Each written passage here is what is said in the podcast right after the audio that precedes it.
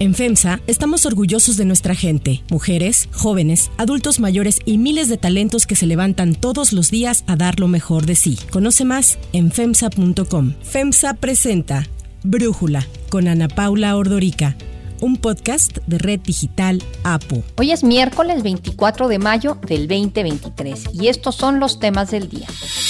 Ron DeSantis, gobernador de Florida, anunciará esta tarde vía Twitter y acompañado de Elon Musk su candidatura por la nominación republicana rumbo al 2024.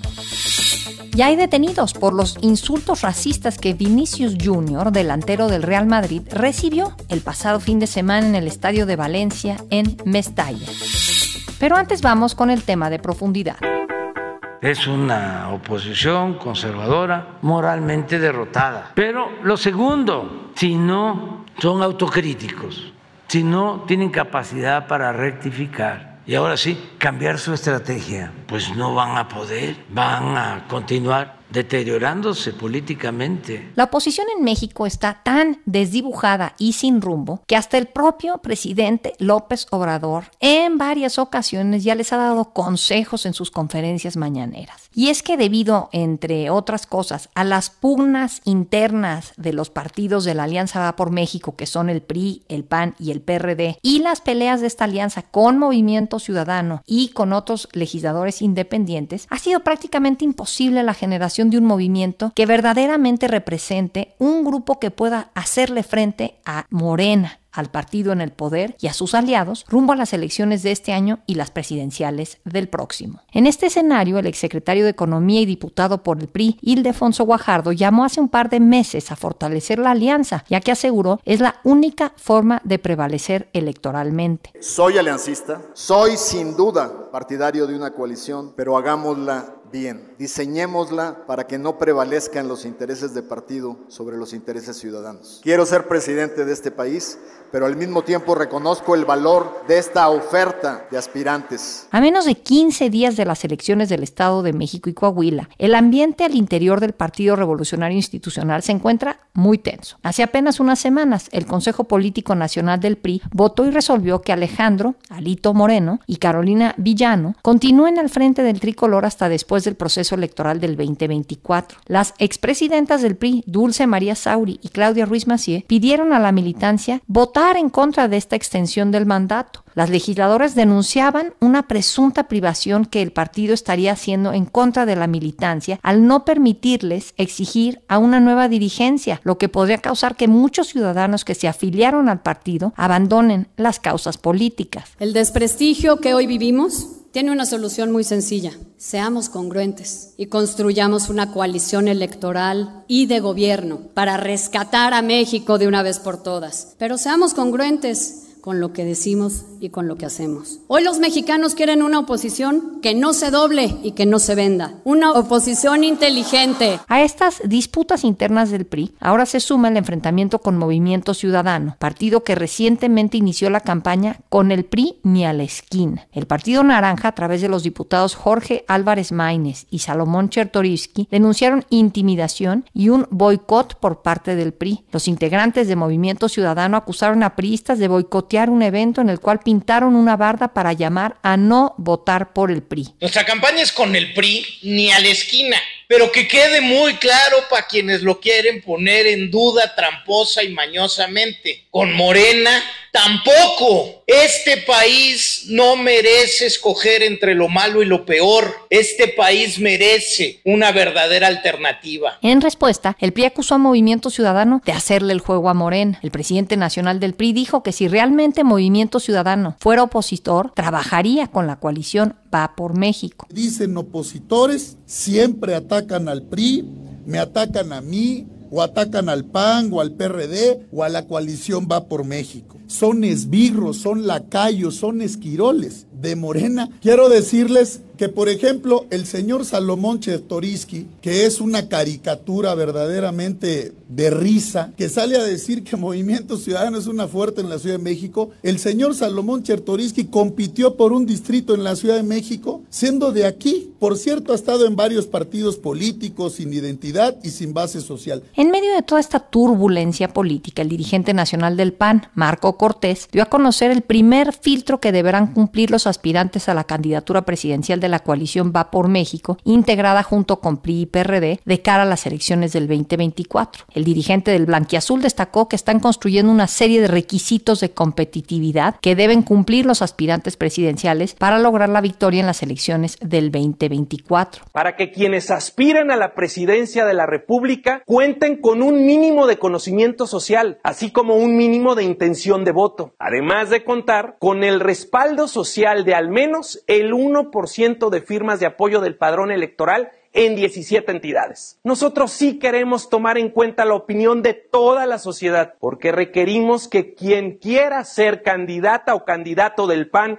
y de la oposición demuestre no solo que quiere, sino que también puede ser presidente de México o presidenta de México. Después de que se diera a conocer esta información, la senadora del PAN, Lili Telles, y aspirante a la presidencia, llamó a su compañero de partido, Santiago Krill, presidente de la mesa directiva de la Cámara de Diputados, a competir con piso parejo en la elección interna del Blanquiazul por la candidatura al 2024. Y es que Lili Telles considera que el requisito de pedir un millón de firmas de apoyo para quien busque la candidatura presidencial por la coalición Va por México es una petición de Krill. La competencia interna en el PAN empezó a intensificarse entre Santiago Krill y Lili Telles. Hace unos días en una entrevista, Telles le dijo a Krill que él siempre ha sido plurinominal y aseguró que ella sí ganó su elección, aunque fue con Morena, hay que anotarlo. Pero esto generó una polémica entre panistas que se dividieron entre ambos bandos. En su cuenta de Twitter, Lili Telles cuestionó a Santiago Krill de ser financiado por quién, por alguien, ya que aseguró que recopilar un millón de firmas cuesta mínimo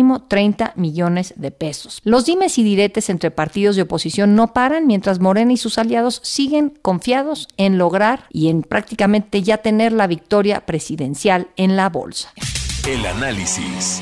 Para profundizar más en el tema, le agradezco a Vianey Esquinca, analista política y socia directora de Cuadrante Comunicación, platicar con nosotros. Vianey, a ver, vemos a un presidente que esta semana se ha radicalizado, esta semana y estos últimos días, desde la expropiación a Grupo México, por un lado, el conflicto que ha escalado con la Suprema Corte y con el Poder Judicial, los ataques a la presidenta de Perú. O sea, vemos un presidente que si este va a ser el tono de aquí a las elecciones presidenciales del 2024, pues agarrémonos, abrochémonos los cinturones porque vienen periodos de turbulencia. Pero ante esta turbulencia, uno pensaría que la oposición tiene toda la oportunidad de presentarse como la alternativa. Con lo que estamos viendo que está ocurriendo en la oposición, ¿crees que lo están haciendo bien? No, por supuesto que no. Tú lo comentabas hace un momento, está completamente desdibujada y está presentando los mismos síntomas que cuando hay todos los conflictos internos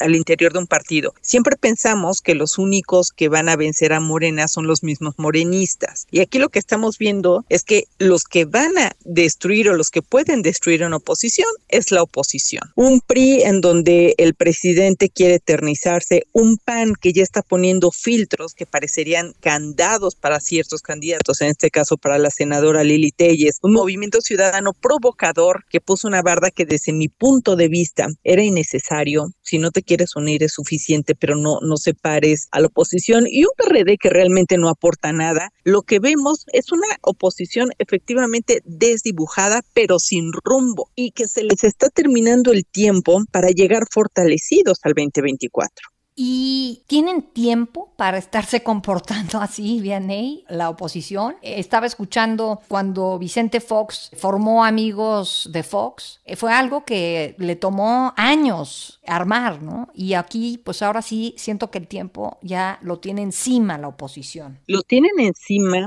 no solamente por los mismos tiempos electorales, sino porque Morena ya les lleva gran ventaja. Morena lleva meses con tres candidatos, del cual va a salir una persona y que hacen campaña todos los días, que están, además de violando todas las leyes electorales, lleva mucho trabajo en ello y además llevan muchas redes abajo que no van a poder trabajar PRI, PAN, PRD y mucho menos con las broncas internas en las que están enfrentando. ¿Sabes qué, Ana Paula? Yo no sé si recuerdas que en el 2012 el PAN decidió hacer estos debates entre Josefina Vázquez Mota, Ernesto Cordero y Santiago Krill para encontrar a su candidato. ¿Y tú te acuerdas? Cada vez que había un debate, todo lo que se decían mutuamente y uno desde fuera decía, ¿qué no se dan cuenta que le están dando todas las herramientas a la oposición? En este caso era el eh, PRD y el PRI para tronar a los propios candidatos. Esto mismo estoy sintiendo en estos momentos. Todo lo que se están diciendo, todo lo que empieza a surgir, todos estos filtros, lo único que va a hacer es darle herramientas a Morena para poder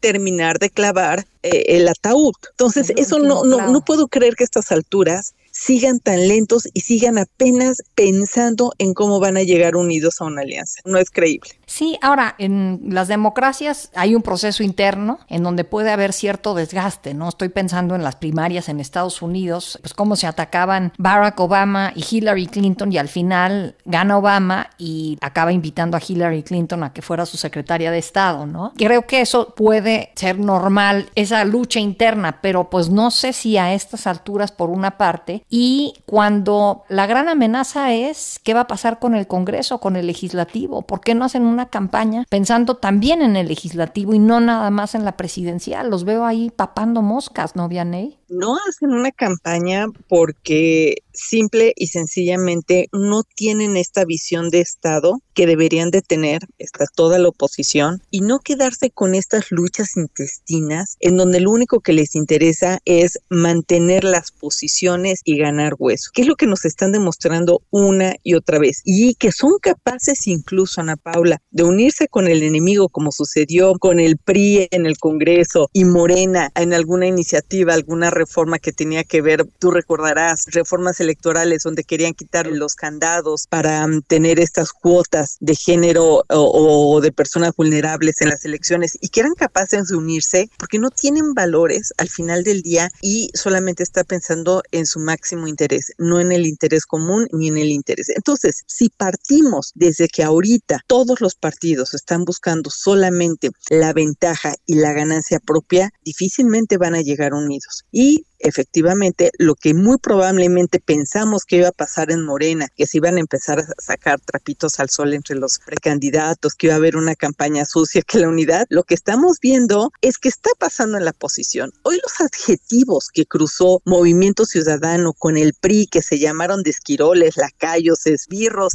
mutuamente te habla de que no están entendiendo nada, de que no están entendiendo en la posición en que están y que efectivamente ya no les queda nada de tiempo. ¿Y qué interpretación le das a los ataques de movimiento ciudadano a menos de 15 días de las elecciones, sobre todo en el Estado de México, a un llamado de ni un voto al PRI? Es que yo puedo coincidir que el PRI entregó la plaza en el Estado de México por alguna conveniencia a Morena. Lo que yo no concibo es por qué Movimiento Ciudadano le está haciendo el juego sucio a Morena. Porque dividir a la oposición, otra vez, es que yo con el PRI en la esquina, ok, ya fijaste tu postura y lo has estado fijando, ¿no? Has estado permanentemente fijando que no quieres ir con la alianza. Esta barda solamente le juega en contra, no solamente a ellos, sino en general a la alianza, y le juega a favor de Morena. Y además Movimiento Ciudadano no está pensando solamente, o, o, no está pensando, todo indica, en que va a venir otras elecciones y, por ejemplo, en Jalisco. Yo me preguntaría, oye, Movimiento Ciudadano, ¿de veras vas a ganar otra vez Jalisco? Solo o vas a necesitar alianza. Entonces, otra vez están pensando en la coyuntura, en el instante, y esta barda y esta lucha, desde mi punto de vista, fue una provocación innecesaria. Vianey Esquinca, muchísimas gracias. Pues ya estaremos viendo el resultado en el Estado de México y en Coahuila próximamente y seguir analizando lo que ocurra hacia el 2024. Gracias por tu análisis y por platicar con nosotros. Te mando un abrazo muy grande.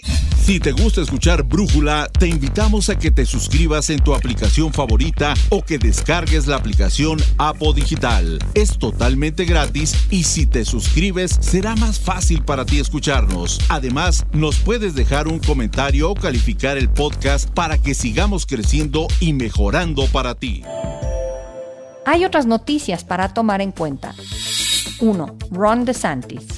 Se espera que Ron DeSantis, gobernador de Florida, anuncie esta tarde su candidatura a la Casa Blanca para el 2024 en un evento con Elon Musk a través de Twitter. Fue justo Musk quien confirmó que entrevistará a Ron DeSantis, adelantando que el republicano tiene un gran anuncio que hacer. DeSantis se perfila como el principal rival de Donald Trump por la candidatura republicana rumbo al 2024. Así hablaba de su candidatura apenas la semana pasada. I'm not, I'm not a candidate, so we'll see if, uh, if and when that changes. DeSantis irrumpió en la escena política en 2018 apoyado por Donald Trump. Brincó de ser un congresista prácticamente desconocido a la gubernatura de Florida, mucho gracias al entonces presidente. Sin embargo, DeSantis se ha ido distanciando de Trump y después de perder este su reelección, ha buscado ocupar los reflectores entre la derecha trompista republicana con políticas muy conservadoras en asuntos como la educación, el aborto o la inmigración. Según diversas encuestas, Trump tiene una cómoda ventaja frente a DeSantis. De acuerdo con el concentrado de Real Clear Politics, el 56% de los republicanos prefiere a Trump como futuro candidato, mientras DeSantis obtiene apenas un 19.9% de los apoyos. Sin embargo, DeSantis ya ha logrado recaudar más de 100 millones de dólares para su campaña, lo que lo hace un contendiente relevante. El anuncio de hoy podría ser un arma de doble filo para DeSantis. Si bien puede aprovechar el apoyo de Musk y así comenzar a ganar más simpatías entre los seguidores republicanos,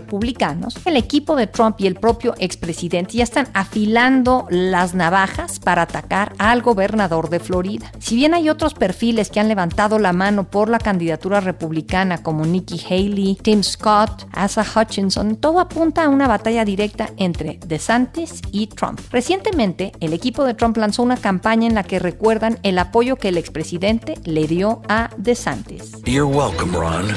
Unfortunately, instead of being grateful, DeSantis is now attacking the very man who saved his career. Isn't it time DeSantis remembers how he got to where he is? Truth is, there's only one person who can make America great again. I'm Donald J. Trump, and I approve this message. Para Brújula, Aribel Contreras, maestra en estudios diplomáticos y coordinadora de la licenciatura de negocios globales de la Universidad Iberoamericana Ciudad de México, nos habla sobre este anuncio. Interesante que el día de hoy el gobernador actual de Florida en Estados Unidos, Ron DeSantis, hará su anuncio con respecto a la candidatura por la presidencia por parte del Partido Republicano. Vaya revés que esto va a significar para su gran rival político Donald Trump, pero también para su base electoral, no solamente ubicada en el estado de Florida, sino alrededor de Estados Unidos, donde él pretende, por un lado, recaudar fondos, pero por el otro lado, conquistar no solo a los republicanos, sino también a los demócratas. Un gobernador aguerrido que se caracteriza por ser anticorporativo, no solo por su pleito abierto con Disney, sino también con otras empresas que se muestran a favor de la inclusión por la comunidad LGBT. Ron DeSantis le apuesta una postura sumamente derechista, ultraconservadora, donde su apuesta va a ser tener esta línea dura antimigrante, tener reglas sumamente claras con respecto a no apoyar a aquellas personas que no estén en el país de manera legal, pero también una firmeza muy fuerte con temas del aborto, posesión de armas, el tema del fentanilo, entre muchos otros temas. Así que por lo visto habrá mucho Ron DeSantis de aquí a después de las primarias porque seguramente le dará una gran batalla a Donald Trump. 2. Vinicius Jr. El apoyo a Vinicius Jr., delantero del Real Madrid, ha llegado de todos los rincones del mundo después de los insultos racistas que recibió el fin de semana pasado en el estadio del Valencia. Aficionados locales lanzaron insultos al jugador que es considerado como uno de los mejores delanteros de la Liga Española y lo hicieron por el color de su piel. El futbolista se defendió, lo que ocasionó que el tema escalara y atrajera la atención de medios y organizaciones. Según Vinicius, no es algo nuevo para él. En sus redes sociales ha señalado que el racismo es algo normal en la liga. Nacido en San Gonzalo, en Río de Janeiro, en Brasil, Vinicius llegó al Real Madrid por su talento futbolístico en el 2017 con un contrato de 46 millones de euros. Su meteórico ascenso en las canchas estuvo acompañado de insultos en muchos estadios rivales. La situación alcanzó un punto crítico este fin de semana en Valencia, en donde debido a los insultos, el partido tuvo que ser interrumpido por varios minutos, al grado que el jugador señaló directamente a quien lo estaba insultando desde las gradas. El director técnico del Real Madrid, Carlo Angelotti, pidió medidas drásticas contra el racismo. Así habló el entrenador del club. Cuando le ha sacado la tarjeta roja, todo el estadio le, gritaba mono, mono, mono. No hay mucho que decir, ¿eh? no hay mucho que decir. Estamos muy... Yo soy muy triste, porque nunca me ha pasado. Así no. La liga confirmó nueve denuncias durante esta temporada por ataques contra Vinicius, pero dijo que en su mayoría no han generado graves consecuencias. Ayer la policía española detuvo a tres jóvenes en Valencia sospechosos de conductas racistas durante el partido y otros cuatro fueron arrestados en Madrid acusados de haber colgado un muñeco con la camiseta de Vinicius en un puente de la capital. Así habló Luis Rubiales, presidente de la Real Federación Española de Fútbol. Lo primero es reconocer que tenemos un problema de comportamiento, de educación, de racismo. Mientras que haya un solo aficionado, un solo indeseable o un grupo de indeseables que insulte por condición sexual, por color de piel, por credo, pues tenemos un grave problema. Para cerrar el episodio de hoy los voy a dejar con música de Prince.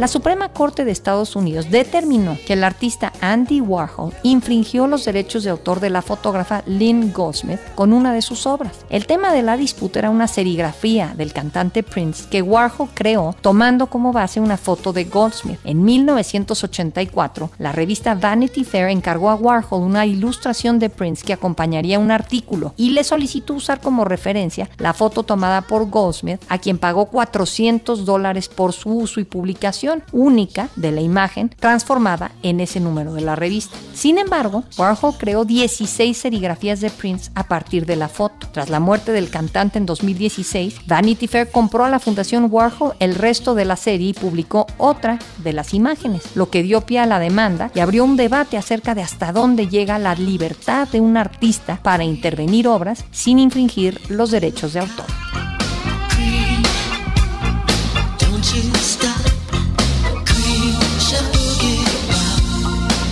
Yo